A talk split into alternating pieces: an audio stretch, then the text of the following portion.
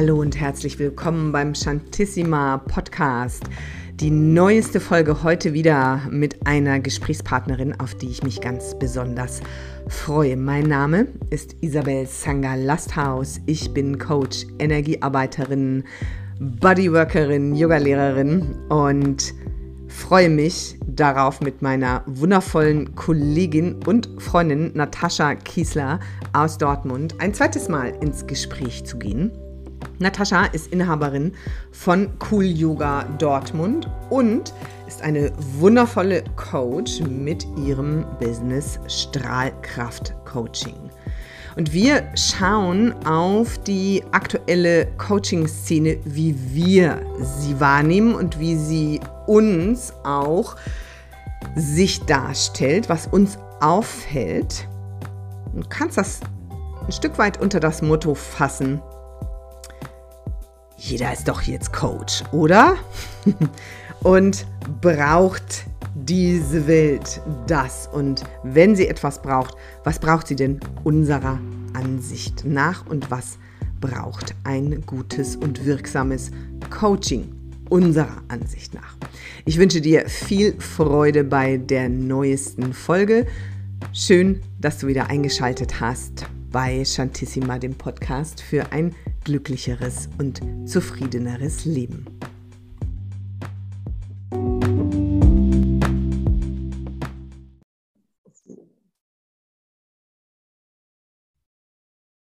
So, liebe Natascha, herzlich willkommen zum zweiten Mal im Shantissima Podcast. Das letzte Mal haben wir uns über das Thema Geld unterhalten. Worüber sprechen wir denn heute? Ja, heute ähm, wollen wir einen kleinen Ausritt machen in die Yoga- und Coaching-Szene. Vielleicht hast du auch so das Gefühl, was äh, wir langsam bekommen, dass jede und jeder, der Yogalehrerin ist, mittlerweile auch coacht. Und das ja. darf natürlich durchaus seine Berechtigung haben, aber wir wollen es ein bisschen beleuchten und wir wollen vor allen Dingen auch darauf eingehen, was dazu notwendig ist, um dann damit auch erfolgreich zu sein und Geld zu verdienen, denn das sollte ja am Ende auch dabei rauskommen. Da sind wir wieder beim ja. Thema vom letzten Mal. ja, genau. Es kommt doch immer, immer und immer wieder dazu. Und ähm, laut unserer ähm, Spotify-Auswertung, ich weiß, wir, Shantissima wird ja auch auf anderen Diensten gestreamt, dankenswerterweise, aber bei Spotify war unser Beitrag im Jahr 2022 der am meisten gehörte und am meisten geteilte. Das fand ich auch sehr interessant. Ah, cool, ja, ja, ja. interessant. Ja, wirklich. Wobei ich jetzt gerade noch mal eine andere Erfahrung gemacht habe. Ich habe eine ja. Reihe von ähm, Clearings angeboten und das letzte ja. Clearing war zum Thema Geld und Money-Blockaden. Mhm. Und das war tatsächlich die Folge, die am wenigsten gekauft und gebucht worden ist. Mhm. Auch eine spannende Geschichte, wie ich finde. Ja, und da sind wir auch schon wirklich im Thema drin, denn warum deiner Ansicht nach ist das denn jetzt so, dass gefühlt jeder Yogalehrer, jede Yogalehrerin jetzt auch Coach ist? Ein Thema, das uns beide auch lange beschäftigt hat, da wir ja lange im Yoga auch hauptberuflich unterwegs sind. Hast du eine Erklärung dafür, wie diese Entwicklung jetzt so kam? Hm, ich glaube, es gibt mehrere Faktoren. Also erstmal ist natürlich unsere Arbeit als Yogalehrerin wie so eine Vorbereitung auf einen Coaching-Job. Das heißt, wenn wir längere Zeit auch vor allen Dingen schon unterrichten, sind wir ja sehr erfahren darin, Energien zu lesen, auch was zu lernen über die ähm, Personality der Leute, der SchülerInnen, die bei uns im Kurs sind. Wir beobachten viel, wir mhm. beobachten für bestimmte Verhaltensmuster. Und von daher ist das wie, ja, wie, wie eine Ausbildung eigentlich schon im Coaching, sodass es sich eigentlich anbietet, das zu verbinden. Und dann ist es, denke ich, als zweiter Faktor das, was ja, wir überall beobachten, dass natürlich, wenn wir sehen, jemand ist damit erfolgreich, diese beiden Sachen zu verknüpfen, und wir haben den Eindruck, dass es auch ökonomisch sinnvoll ist, dass damit auch Geld verdient wird oder eine neue Kundengruppe generiert wird, dass natürlich dann ganz schnell auf der Hand liegt, hey, warum mache ich das nicht auch? Ja, mhm. also es ist ja wie so eine Entwicklung innerhalb des Yogas, wo du vielleicht auch feststellst, wow, alle bieten jetzt Yin-Yoga an, alle bieten ja. jetzt Faszien-Yoga an, mache ja. ich auch. Jetzt bieten ja. alle Yoga und Coaching an, ja. gehe ich auch rein. Ja. Das birgt allerdings einige Probleme. Also wer uns beide auch noch nicht kennt oder uns zusammen auch noch nicht kennt, Natascha und ich, äh, teilen nicht nur einen ähm, wirklich langen gemeinsamen Yoga-Weg. Wir haben unsere erste Yogalehrerausbildung zusammen gemacht. Ähm, wir haben uns kurz hintereinander selbstständig gemacht mit Yoga auch und Studios eröffnet. Und ähm, wir sind in einer auch fast gleichen Zeitschiene, ähm, haben uns ins Coaching ausgedehnt und haben seitdem aber auch, vor allem in den letzten zwei Jahren, sehr viel zusammen gearbeitet mit Coaching-Programm und vor allem in unserer wundervollen ähm, energetischen Coaching-Ausbildung, dem Soul Expander Training. Nur falls du dich fragst, ja, gehören die denn jetzt auch dazu? Ne? Ich biete Yoga an und eben auch noch ein bisschen Coaching, weil das ist mein Eindruck. Ne? Es ist dann oft so ein bisschen Coaching. Kann man ein bisschen coachen? Nee, kann man nicht. Und äh, ich glaube, wenn du das direkt nur als Add-on sozusagen zu deinem Programm dazu packst, dann ist das ähnlich wie ich biete innerhalb eines Studios Gruppenkurse an und ich biete auch Personal Training an. Das ist dann ein Unterpunkt im Menü auf deiner Homepage der aber keine besondere Aufmerksamkeit erfährt, wo auch nicht viel Energie, viel Fokus hingeht und das wird dann auch nicht gebucht. Mhm. Wohingegen andere Studios, die eins zu eins Training, Personal Training, ganz klar als eine Säule ihres Programms anbieten, auch erfahren, dass das als eine gleichwertige Säule gebucht wird und einen finanziellen Beitrag zum Erfolg des Studios leistet. Von daher muss deine Intention sein, wenn du dich als Coach erfolgreich selbstständig machen möchtest, neben deinem Yoga-Business, dass dieses Business sich auch trägt. Also wenn du jetzt betriebswirtschaftlich drauf guckst und nach Kostenstellen zum Beispiel auch gucken würdest, was gebe ich aus für eine Ausbildung im Coaching-Bereich und bekomme ich das auch als Einnahme wieder zurück? Und nur mal so als Beispiel bei mir weil es ist ja immer gut, wirklich auch äh, mit Zahlen zu kommen und Fakten auf den Tisch zu legen. Ich habe in meinem ersten Jahr im Coaching mehr Umsatz gemacht als mein persönlicher finanzieller Erfolg aus meinem Yoga-Studio. Natürlich ja. ist der Umsatz meines Yoga-Studios weitaus größer, weil ich habe Angestellte, ich habe Mietkosten und so weiter und so weiter. Aber das, was ich sozusagen als Entnahme beim Yoga hatte, hat mhm. äh, das gleiche Gewicht gehabt wie das, was ich als Umsatz in meinem ersten Coaching-Jahr hatte. Natürlich war das nicht der Gewinn, weil ich viel in mein eigenes ähm, ja. Coaching investiert habe, aber das war der Umsatz. Und es ist bis jetzt so, dass sich das die Waage hält und dass ich auch ganz klar mich fokussiere auf Coaching und Yoga. Und ich mache das so, dass ich das tatsächlich wie in so Blöcke einteile, dass ich immer wieder meinen Fokus verschiebe und shifte von dem einen zu dem anderen. Und das muss sein, weil wenn du sagst, so ich schreibe jetzt auch mal auf die Homepage, dass du auch eine Coaching-Session mit mir buchen kannst für 75 Euro für 60 Minuten. Mhm. Das wird gelesen, aber du wirst nicht als Autorität und Kompetenz in diesem Bereich wahrgenommen werden. Ja, kann ich äh, bestätigen, weil genau so habe ich mit meinem Coaching angefangen und schnell gemerkt, das wird so nichts. Ne? Also, weil du auch nicht, ne, ich höre das manchmal, ja, aber äh, was willst du denn dann pro Stunde aufrufen und sonst was jetzt bei Leuten, die, ich sag mal, äh, geldsensitiv sind im Sinne von, sie schauen sehr, dass sie möglichst wenig ausgeben, wo ich sage, ja, wenn du ein qualitativ hochwertiges Coaching hast, ist ja genauso wie mit dem Yoga-Unterricht, wie viele Stunden am Tag kannst du coachen? Ja, ist da jemand vorbereitet? Macht da jemand eine Nachbereitung? Ist da jemand mit sich selber am Arbeiten, so dass geliefert werden kann? Und das, denke ich, eröffnet uns gleich so das Feld in das, was uns der Anlass war, äh, unsere Session heute für den Podcast anzusetzen, weil wir sind ja auch äh, befreundet und sprechen viel, was so in der Yoga-Welt, in der Coaching-Welt unterwegs ist. Und da sind uns ein paar Dinge aufgefallen, nämlich, dass ein bestimmtes Phänomen wieder zurück ist, ähm, nachdem es 2022 etwas Pause hatte, aber nicht unbedingt mit Inhalt und Können gefühlt, gefüllt wird. Und gefühlt wird es auch nicht. ähm, genau, das genau. ist das Problem. Das ist das sogenannte High-Ticket-Coaching. Ja, weil ich meine, man kann das jetzt mit Fug und Recht sagen. Ich habe hier eine Coach, das hört sich für mich super an die hatte anscheinend eine wertige Ausbildung, die sagt, komm zu mir, 60 Minuten, 75 Euro. Jetzt schaue ich bei dir und du bietest ein Fünf-Wochen-Programm an oder Vier-Wochen-Programm und das günstigste, wie ich sozusagen einsteigen kann, wenn ich mit dir live arbeite, geht bei 800, 900 Euro los.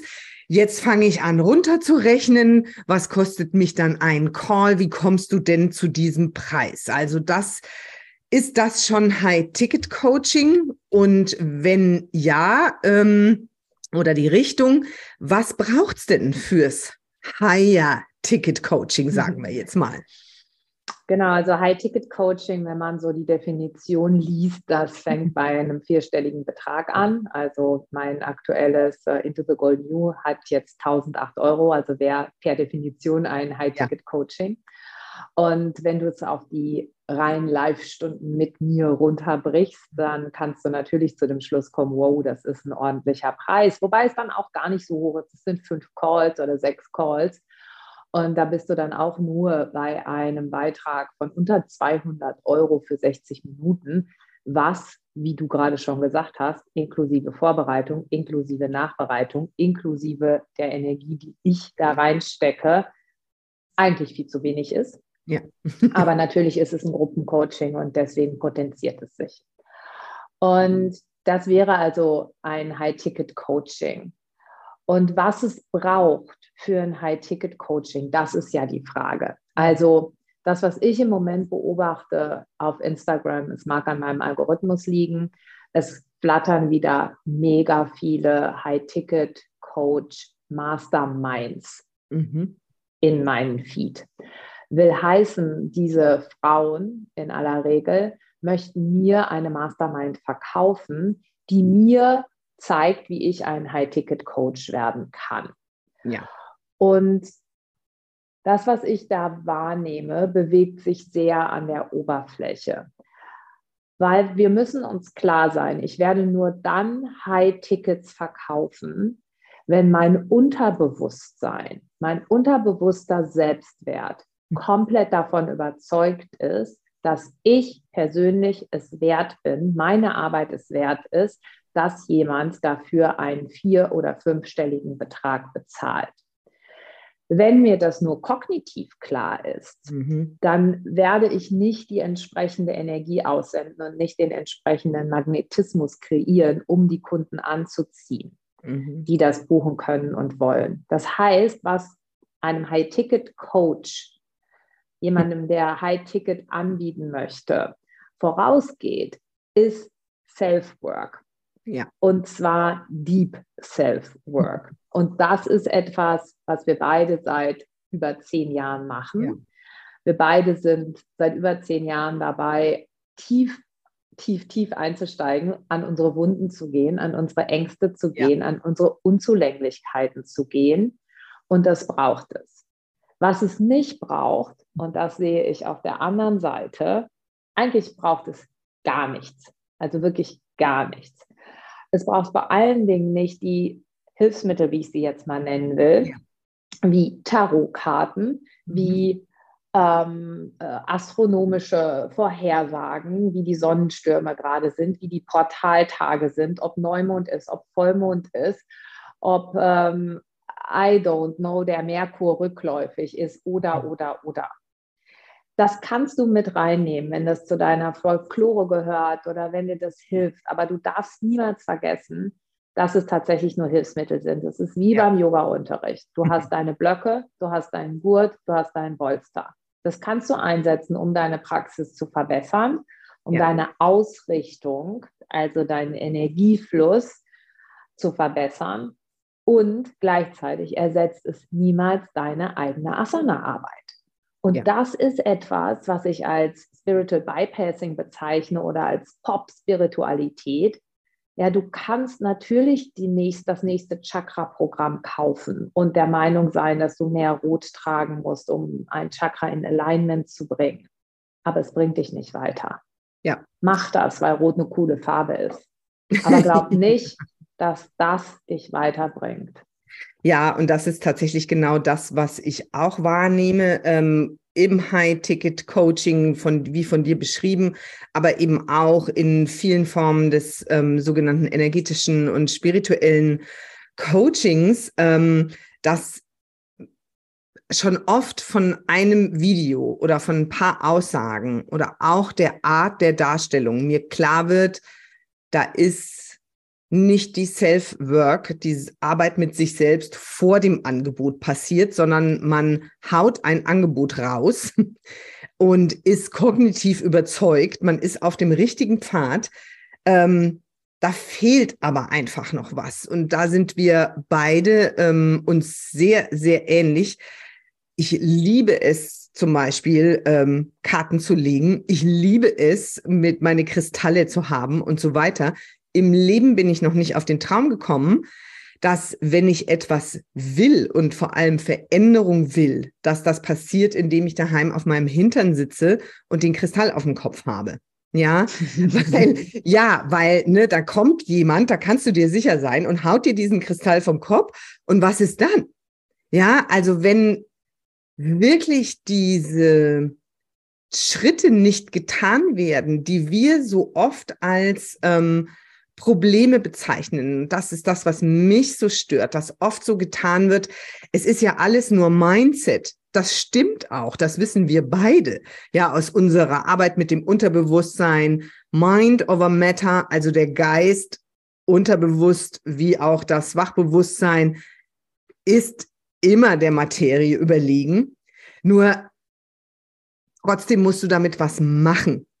Und ähm, mein Eindruck ist da oft, ähm, ja, ich affirmiere eben etwas und ich richte nur meine Gedanken entsprechend aus und dann kommen schon immer weniger Probleme. Hm, jetzt habe ich, bevor wir, kurz bevor wir gesprochen haben, mal nachgeschaut, wo das Wort Problem überhaupt herkommt. Und das kommt aus dem Griechischen wird oft übersetzt mit Hindernis oder Frage, aber die eigentliche Ursprungsbedeutung ist das Vorgelegte oder das Hingeworfene. Und das finde ich sehr interessant, weil da haben wir schon mal drüber gesprochen und da möchte ich dich bitten, da einzusteigen. Sind Probleme denn wirklich Probleme. Also nützt es mir was, wenn ich sage, mein Ziel im Coaching ist, für mich selbst oder mit meinen Klientinnen, es ist alles nur noch wunderbar. Das nützt mir gar nichts. Weil ohne Probleme kein Schmerz und mhm. ohne Schmerz kein wirklicher Wille zur Veränderung. Ja. Das kennen wir alle aus gesundheitlichen Problemen. Wenn jemand nicht bereit ist, etwas zu verändern, dann geht es ihm offensichtlich noch nicht schlecht genug.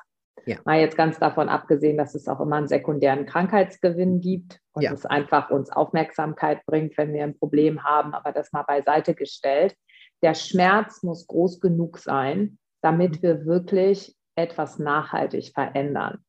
Ja. Und deswegen ist jedes Problem dieses Hingeworfene, dieses Vorgestellte, wie ein, eine Karotte, die vor uns hergetragen wird, als ähm, ja wie bei so einem Pferd oder Esel, weißt du? Ne? Das ist einfach das Ziel oder der Zeiger in die richtige Richtung. Das Problem gibt die Richtung vor. Und das Problem ist wie, es ist das Hindernis, aber mit der Einladung, das Hindernis zu überwinden und mhm. kreativ zu werden bei der Art und Weise, wie kann ich mit diesem Hindernis umgehen und wie kann ich dieses Hindernis überwinden. Und was wir dabei nicht vergessen dürfen, ist, und das geht wieder in die Richtung, die du vorher angesprochen hast, in dieses Think Positive. Und ich muss auf jeden Fall dazu äh, ich muss mich anhalten, keine negativen Gedanken zu haben, weil negative Vibes kreieren neue negative Vibes. Das ist Bullshit. Ja, so mächtig sind wir auch nicht, dass ein, ähm, ein fataler Gedanke sozusagen von uns das ganze Universum aus den Angeln hebt. Ne? Das ist nicht der Fall. Und es geht auch nicht darum, Gefühle zu übertünchen mit positivem Denken, sondern es geht im Gegenteil darum, jedes Gefühl, was sich zeigt, zu sehen, zu fühlen, zu spüren, dem Aufmerksamkeit zu geben und dabei zuzusehen, wie sich dieses Gefühl auflöst, auch im Körper, auch die körperliche Empfindung, die ja jedes Gefühl, mit, mit der jedes Gefühl hinterlegt ist oder unterlegt ist.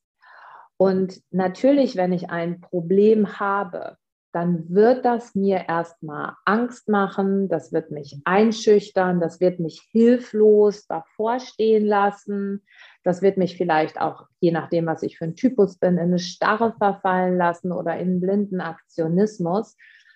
Es wirft mich aus meiner Komfortzone. Ja. Und wenn wir nicht aus unserer Komfortzone geworfen werden, dann verändern wir nichts. Da bin ich wieder da, wo ich angefangen habe.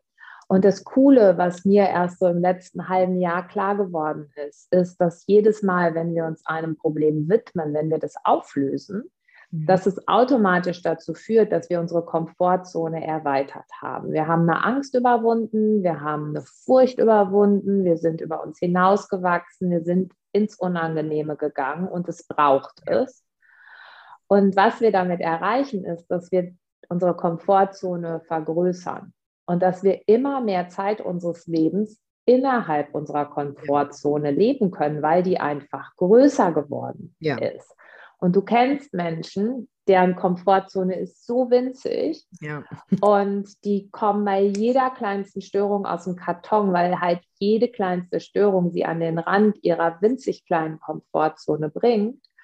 Und Probleme sind einfach nur eine Einladung an uns, unsere Komfortzone zu erweitern. Ja. Und das hat schlussendlich für uns einen sehr heilsamen Effekt, ja. weil wir einen großen Teil unseres Lebens innerhalb der Komfortzone fortan verbringen können, ohne dass es langweilig wird, weil die Komfortzone riesig groß ist. Wir ja. können uns da bewegen, wir können uns da austoben und ähm, uns ausleben. Entfalten, ja. Entfalten, wirklich, ja. Ja, also das ist, äh, sind wunderschöne Bilder auch dafür. Ähm, was mir, was zu diesem Think Pink und ich streue da mal ein bisschen Glitzer drüber und ähm, ja, nicht äh, irgendein Problem, irgendeinen negativen Gedanken, weil es ist ja am Ende des Tages alles Licht und Liebe.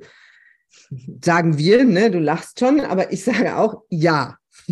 Ne? Und wir sagen, wer mit uns schon im Coaching war, weiß, dass wir sensibel auf das Thema Ja, aber reagieren. In dem Fall ist es tatsächlich ein sehr, von mir sehr benutztes Ja, aber, weil was ich interessant finde dann in dieser spirituellen Coaching-Welt auch, ähm, ist, ist, dass das dann doch wieder sehr eng definiert ist, was Licht und Liebe ist. Ja, also ein Problem, etwas Unangenehmes, ein Schmerz, gehört dann schon wieder nicht zu Licht und Liebe. Also wir nehmen unseren, unsere sehr begrenzte Komfortzone unserer kognitiven Vorstellungskraft und selbst unserer vielleicht auch noch nicht bis zum Rande ausgedehnten spirituellen Vorstellungskraft und definieren für uns, was Licht und Liebe ist. Und alles, was in unserer Definition da nicht dazugehört, das soll bitte wegbleiben. Und äh, da sprühen wir dann, ich darf das alles sagen, ne, weil ich benutze das alles. Da kommt dann das ätherische Öl und das Spray noch und dies und das. Also wie gesagt, Hilfsmittel, super Hilfsmittel, die dürfen auch Großfreude bringen. Aber was siehst du denn ähm, noch zusätzlich als so ein Problem, wenn jemand sagt, ja, aber ich möchte doch einfach nur alles in Harmonie, alles im Licht, alles in Liebe haben? Ein großes Problem, was ich dabei sehe, ist, ich habe ja eingangs gesagt, wir manifestieren und wir kreieren mhm. aus unserem unterbewussten Selbstwert. Mhm. Und was unseren unterbewussten Selbstwert nach außen hin vor allen Dingen ausdrückt, ist unsere Fähigkeit, Grenzen zu setzen und zu kommunizieren. Also ganz klar zu sagen, hier ist die Grenze meiner Energie, hier ist die Grenze meiner Zeit, hier ist die Grenze meines Willens, dich zu unterstützen, hier ist die Grenze meiner Toleranz und so weiter und so weiter. Mhm. Und diese Idee von alles ist Licht und Liebe, ich verstehe alles und ich münze für mich alles in eine positive Lesart um, führt meiner Meinung nach fast zwangsläufig dazu, dass ich meine eigenen Grenzen willkürlich verletzen lasse oder wissentlich verletzen lasse, so dass jemand, der mich zum Beispiel verletzt oder niedermacht, also vielleicht auch solche Sachen wie Mansplaining oder, oder, oder, wenn ich das durch eine rosarote Brille sehe, mhm. Dann versuche ich dieses Verhalten zu entschuldigen, zu erklären, zu rechtfertigen, zu verzeihen und zu vergeben. Verzeihen und vergeben ist eine ganz, ganz wichtige Qualität. Heißt im Umkehrschluss allerdings nicht, dass das, was ich verzeihe und vergebe, richtig war. Ja. Sondern ich sage einfach nur, es beeinträchtigt mich in meiner Energie und meinen Emotionen nicht mehr. Ich ja. parke es in der Vergangenheit und ich lasse nicht mehr zu, dass es auf mich ja. zugreift in diesem gegenwärtigen Moment. Und dieses Glitter drüber sprühen und alles rosa-rot sehen, das führt ganz oft dazu, dass halt keine klaren Grenzen gesetzt werden. Dass ich mich ausnutzen lasse, das ist ein bisschen dieses Gutmenschtum. Mhm.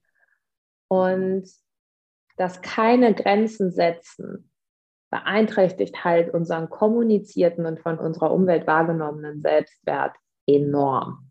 Ja. ja? Und Grenzen setzen ist genauso wie Probleme etwas, mhm. was unangenehm sein kann. Es kann unangenehm sein, Nein zu sagen.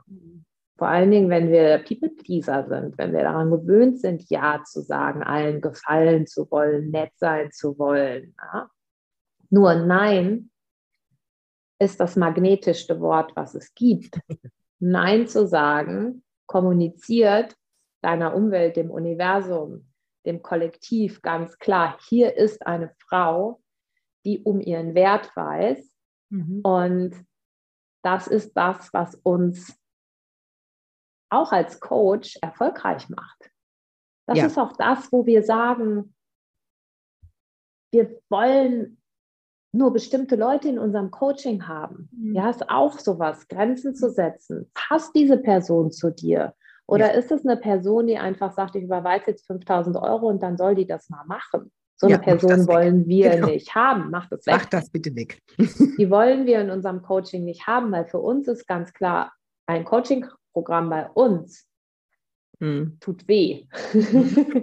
Auf eine gewisse Art und Weise tut es weh, weil nur durch den Schmerz die Veränderung kommt, haben wir schon gesagt. Das heißt, ich möchte in meinen Programmen Menschen haben, die darum wissen und die willens und in der Lage und bereit sind, ihre eigene Zeit und Energie zu investieren.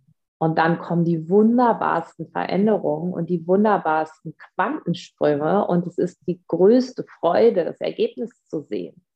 Und es mhm. funktioniert nicht über Think Pink. Das funktioniert über Grenzen setzen und das funktioniert über, ich schaue mir das an, was da ist.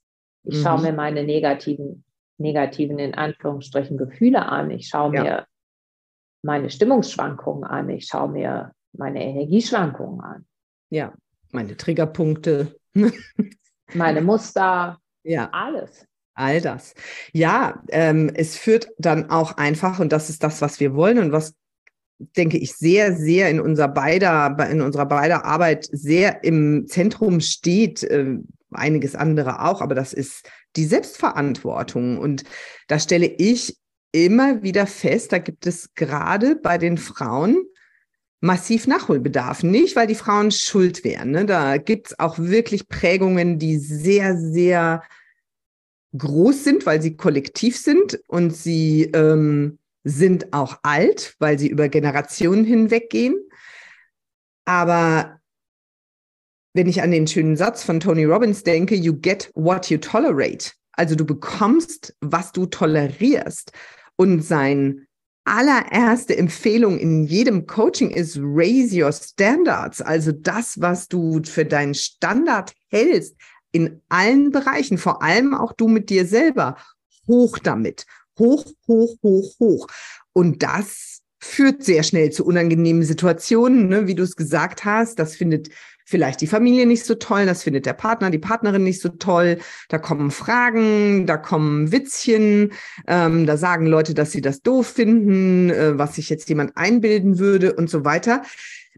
Ähm, ich habe das festgestellt, so über die letzten zwei, drei Jahre, die ja für alle, fast alle Selbstständigen in irgendeiner Form irgendeine Herausforderung waren, so natürlich auch für unsere Studios, dass mir mehrfach, wenn ich, und das war ich natürlich, auch an einem Punkt war, wo ich sagte, boah, jetzt, ich schlackere richtig mit den Ohren auf allen Ebenen, mir anempfohlen wurde, ja, dann gib doch dein Studio auf. Ja, lass das doch sein. Warum stresst du dich denn so?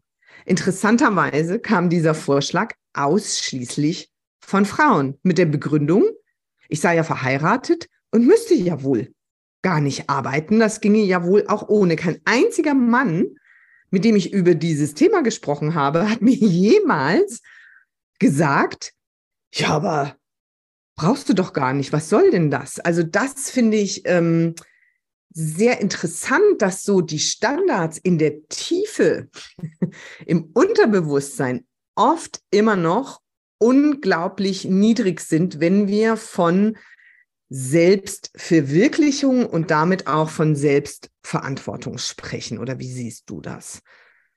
Ja, sehe ich genauso. So diese beiden Sachen von Tony Robbins, Raise Your Standard und mhm. You Get What You Tolerate, das ist ja ganz klar Grenzen setzen. Ja. Das ist ja nichts anderes. Das sind deine Worte. Das ist genau das, was ich vorher auch gesagt habe. Ja. Und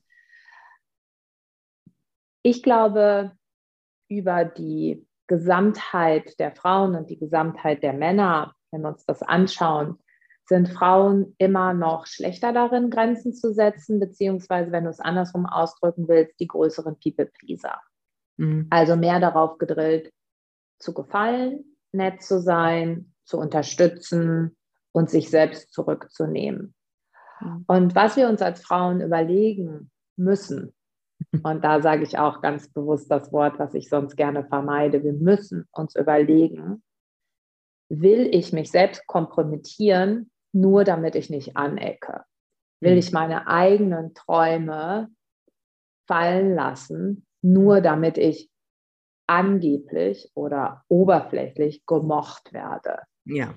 Will ich nicht auf eigenen finanziellen Füßen stehen, auf eigenen wirtschaftlichen Füßen stehen, nur damit nicht über mich gesprochen wird. Und by the way, es wird immer über dich gesprochen, immer. Die Leute haben immer was zu quatschen. Wir haben ja auch immer was zu quatschen, über alle und über jeden.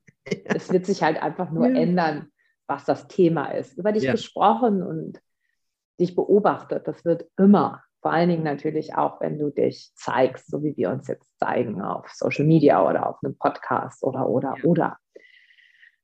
Da ist es ganz äh, spannend, finde ich, dass wir auch lernen, wir sind nicht so wichtig.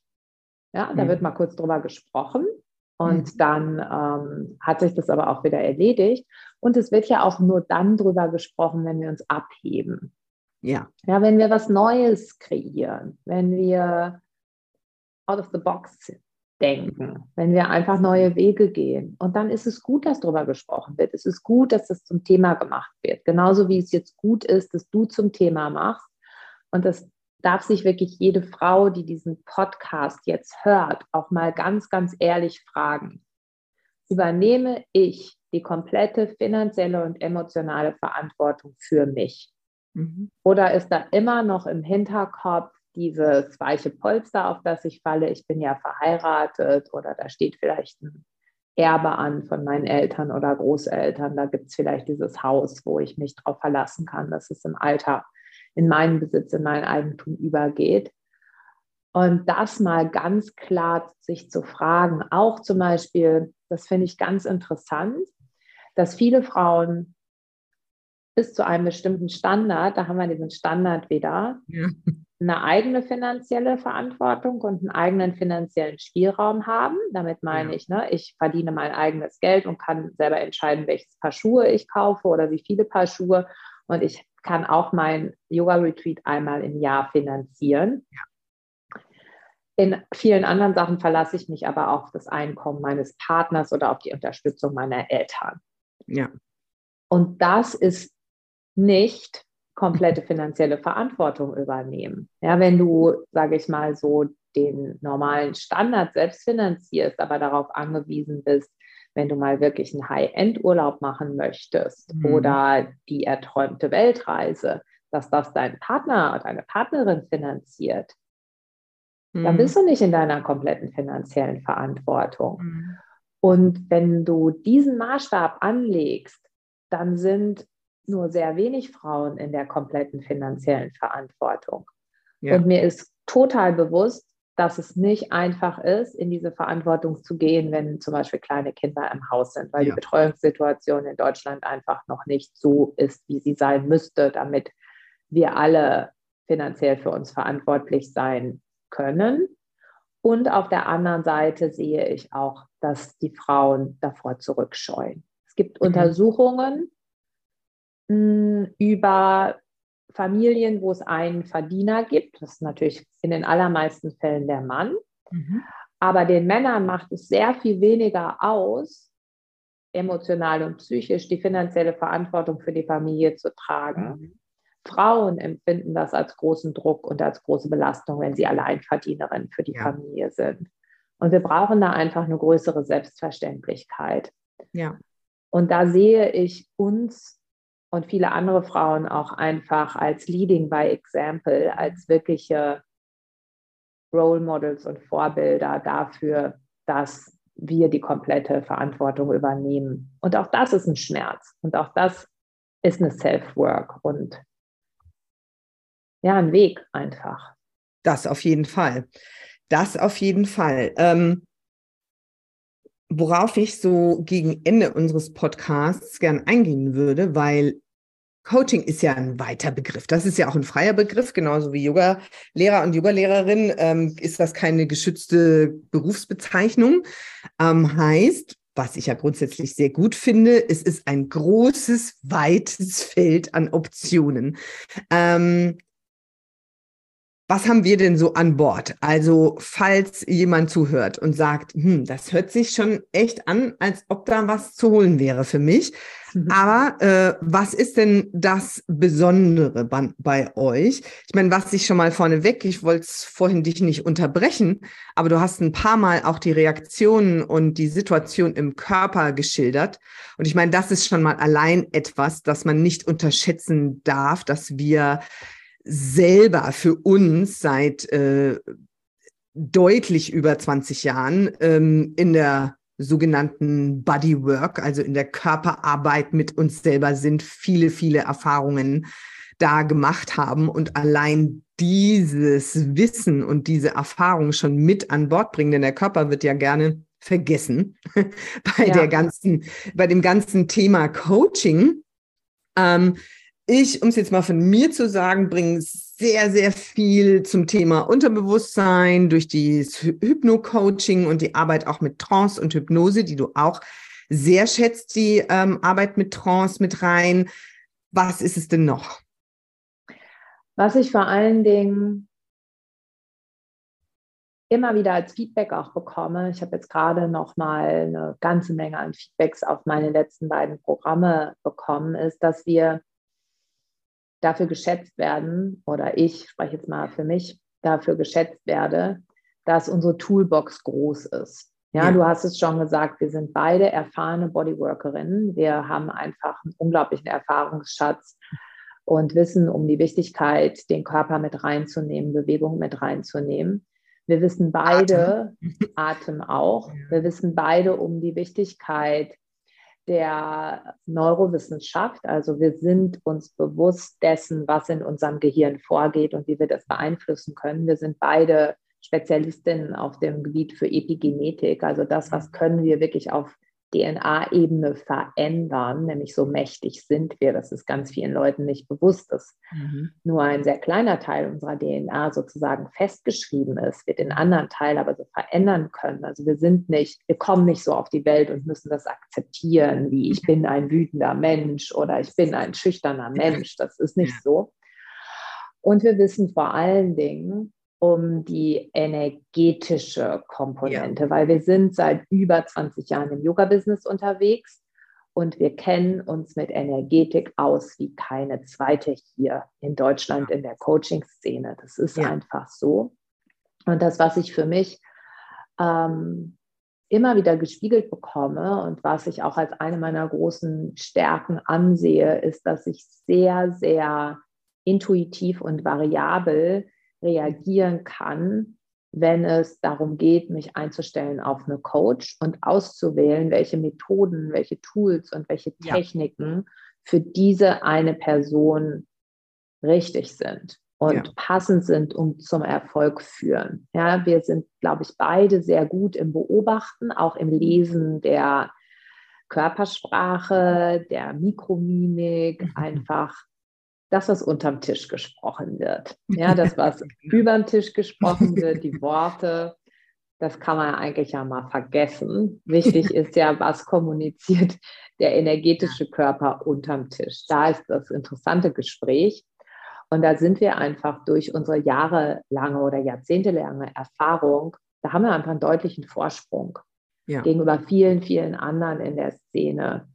Und das Coole beim Coaching ist ja, und das dürfte viele Frauen sehr erfreuen und auch ermutigen. Je älter wir werden, desto besser werden wir. Ja. wir sind einfach alle beide schon ein bisschen lebenserfahrener mhm. als vielleicht so ein 25-jähriges Hühnchen, was gerade, und nichts gegen 25-jährige Hühnchen, ne? die haben eine sehr erfrischende Art und ja. jedes steht mal am Anfang ihres Weges. Nur gerade im Coaching, das ist einfach meine Überzeugung, da braucht es eine gewisse Hellsichtigkeit, Hellfühligkeit. Hellhörigkeit, um das Gespräch unterm Tisch wirklich auch wahrzunehmen. Und es braucht eine Lebenserfahrung. Und die haben wir einfach. Ja. Ja. Das finde ich Punkt, genau. Was soll ich jetzt mehr dazu sagen? Ähm, was ich noch zum Abschluss gerne sagen möchte oder worauf ich hinweisen möchte, wir sitzen ja schon längst äh, auf unserem nächsten gemeinsamen Programm. Ne? Wir haben das yes. noch nicht groß beworben, aber wir sind ready to go. Magst du das kurz ein bisschen vorstellen? Ich darf den Namen sagen, oder? Es heißt The Crown. Die Krone. The Crown, genau. Und ich stelle das kurz vor und dazu kannst du mal deine Augen schließen, wenn du jetzt zuhörst. Und einmal tief einatmen und dich ausdehnen mit dieser Einatmung. Und dann atmest du aus und lässt deine Schultern weich werden. Und dann stellst du dir vor, jemand setzt dir eine wunderschöne, sehr gewichtige Krone auf. Also die wird dir aufgesetzt, die wird dir verliehen, du wirst gekrönt, du bist ein gekröntes Haupt. Und diese Krone, die hat ein richtiges Gewicht. Und was deswegen passiert, ist, dass du dich dieser Krone entgegenstrecken musst, so wie eine Blume, die sich dem Licht entgegenstreckt, um dieses Gewicht zu kontern. Und du spürst, dass dich das aufrichtet und stolzer werden lässt und größer werden lässt. Und du spürst diesen unmittelbaren Shift, weil du ein gekröntes Haupt bist. Hm. Und dieser Shift, diese Empfindung, ich bin etwas Besonderes, ich bin eine Königin, ich bin ein gekröntes Haupt. Mhm. Das ist das Ergebnis aus diesem The Crown-Programm. Und dazu greifen wir einfach negativ in unsere Trickkiste. Und das ist kein Hokuspokus und das ist, sind keine Hilfsmittel wie Blöcke oder Gurte, die natürlich mhm. als ähm, Dekoration wunderschön sind, sondern wir shiften dein Bewusstsein auf der unterbewussten Ebene. Und wir haben dazu unsere Energiearbeit an Bord. Wir haben beide eine Ausbildung im energetischen Clearing. Ja. Wir haben dich an Bord mit deiner Hypnoseausbildung. Das ist etwas, was in diesem Programm mit dabei sein wird. Und das Programm ist etwas für Frauen, die an einen Punkt gekommen sind, wo sie merken, ich komme trotz meiner Self-Work, die ich ernst nehme und die ich schon lange betreibe, in diesem Moment nicht weiter. Da ist eine unterbewusste Blockade. Und ich kann es auch nicht so genau benennen. Ich weiß nicht ja. so genau, was mich da jetzt eigentlich bremst. Und das räumen wir auf einer energetischen, emotionalen Ebene aus dem Weg. Ja. Und ich freue mich da total drauf, weil das ist auch wirklich wieder so ein Programm, genauso wie Soul Expander Programm, wo wir einfach so gut uns ergänzen können. Ja. Mit unseren Kompetenzen und Fähigkeiten und wo genau wie beim Soul Expander, was wir auch wieder anbieten werden. Das ist also ja. unsere Coaching-Ausbildung, wo wir dich zur energetischen ja. Coach ausbilden. Da maximal sechs Teilnehmerinnen. Genau, übrigens. mit maximal mhm. sechs Teilnehmenden. Und wir haben, was war eine unglaublich ja. schöne Erfahrung beim ersten Mal an schönsten Orten. Ja. Und ja, und das Crown ist vielleicht so ein bisschen wie eine Vorbereitung dazu, auch ein gute, guter Einstieg, uns kennenzulernen und unsere Arbeit kennenzulernen. Und es ist wirklich ein sehr tief wirkendes Programm, was natürlich trotzdem auch die anderen Tools, die wir an Bord haben, mit drin hat. Ja, und es ist wirklich dieses, dieses Krönen von dir selbst. Mhm. Dieses, ich erkenne mich selbst als Königin an. Ja. Und Was ich habe auch keinen Bock mehr auf den Bullshit. ja, eben. Das wollte ich jetzt noch ganz kurz. Jetzt kommt natürlich jetzt wirklich als allerletztes. Was erwiderst du, wenn da heißt, ja, aber da haben wir schon genügend Leute, die sich einbilden, sie seien die Königin der Welt und der König der Welt. Nee, nee, nee, nee, nee. Was ist deine Antwort darauf? Wir brauchen viel, viel mehr Queens auf dieser Welt. Ich habe äh, neulich in meiner Kundalini-Ausbildung, die du ja auch gemacht hast beim Guru Singh, da hat er nochmal so ganz klar gesagt, es gab immer Leader, es gab immer Heiler, es gab immer Menschen, die ähm, anderen Menschen spirituelle LehrerInnen waren. Und es müssen sehr viel mehr werden in diesem Moment auf der Erde, weil die Bevölkerung einfach viel größer ist. Ja. Und wenn du dir diese Ratio anguckst zwischen Lehrer und SchülerInnen, ja. dann braucht es mehr Queens. Und es kann deswegen auch nicht zu viel Yoga-LehrerInnen geben, es kann nicht zu viel Coach geben und es ja. kann auch nicht zu viele KönigInnen geben. Wir brauchen die. Wir brauchen die, weil es braucht diese kritische Masse von Menschen, die ihr Bewusstsein verändern, damit das Bewusstsein ja. des Kollektivs sich verändern kann und dass das Kollektiv eine Bewusstseinsänderung braucht, wenn es irgendwie weitergehen soll. Ich glaube, das ist ja ziemlich unstrittig. Das ist unstrittig und wir sind mittendrin. Ne? Also wir zwei sind auch keine Anhängerin davon, äh, ständig auf äh, das Wassermann-Zeitalter, das goldene Zeitalter, das neue Zeitalter zu warten. Wir sind beide der Ansicht, wir sind mittendrin und wenn wir es jetzt nicht machen, dann kommt es nie. Genau. Und die Betonung liegt auf machen. Ja. Genau, und dazu brauchen wir halt Queen-Leaderinnen. Dazu ja. brauchen wir dich. Dazu ja. brauchst du dieses Programm und dazu wirst du dich berufen fühlen. Ja, mhm. wenn das in dir schwingt, dann ja, komm auf uns zu. Und es braucht diese Menschen. Es braucht viele. Es braucht echt viele davon. Ja. Weil die Masse die dumpf vor sich hin lebt, die wird auch immer größer und die muss einfach aufgeweckt werden. Ja. So machen wir es. So machen wir es. Du Liebe, vielen, vielen, vielen herzlichen Dank für dieses erneut wieder wundervoll spannende und erfrischende Gespräch. Ähm, vielen herzlichen Dank, Natascha. Danke dir, Isabel.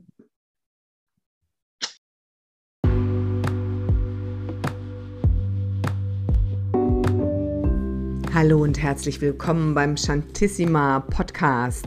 Die neueste Folge heute wieder mit einer Gesprächspartnerin, auf die ich mich ganz besonders freue. Mein Name ist Isabel Sanger Lasthaus. Ich bin Coach, Energiearbeiterin, Bodyworkerin, Yogalehrerin und freue mich darauf, mit meiner wundervollen Kollegin und Freundin Natascha Kiesler aus Dortmund ein zweites Mal ins Gespräch zu gehen. Natascha ist Inhaberin von Cool Yoga Dortmund und ist eine wundervolle Coach mit ihrem Business Strahlkraft Coaching. Und wir schauen auf die aktuelle Coaching-Szene, wie wir sie wahrnehmen und wie sie uns auch sich darstellt, was uns auffällt.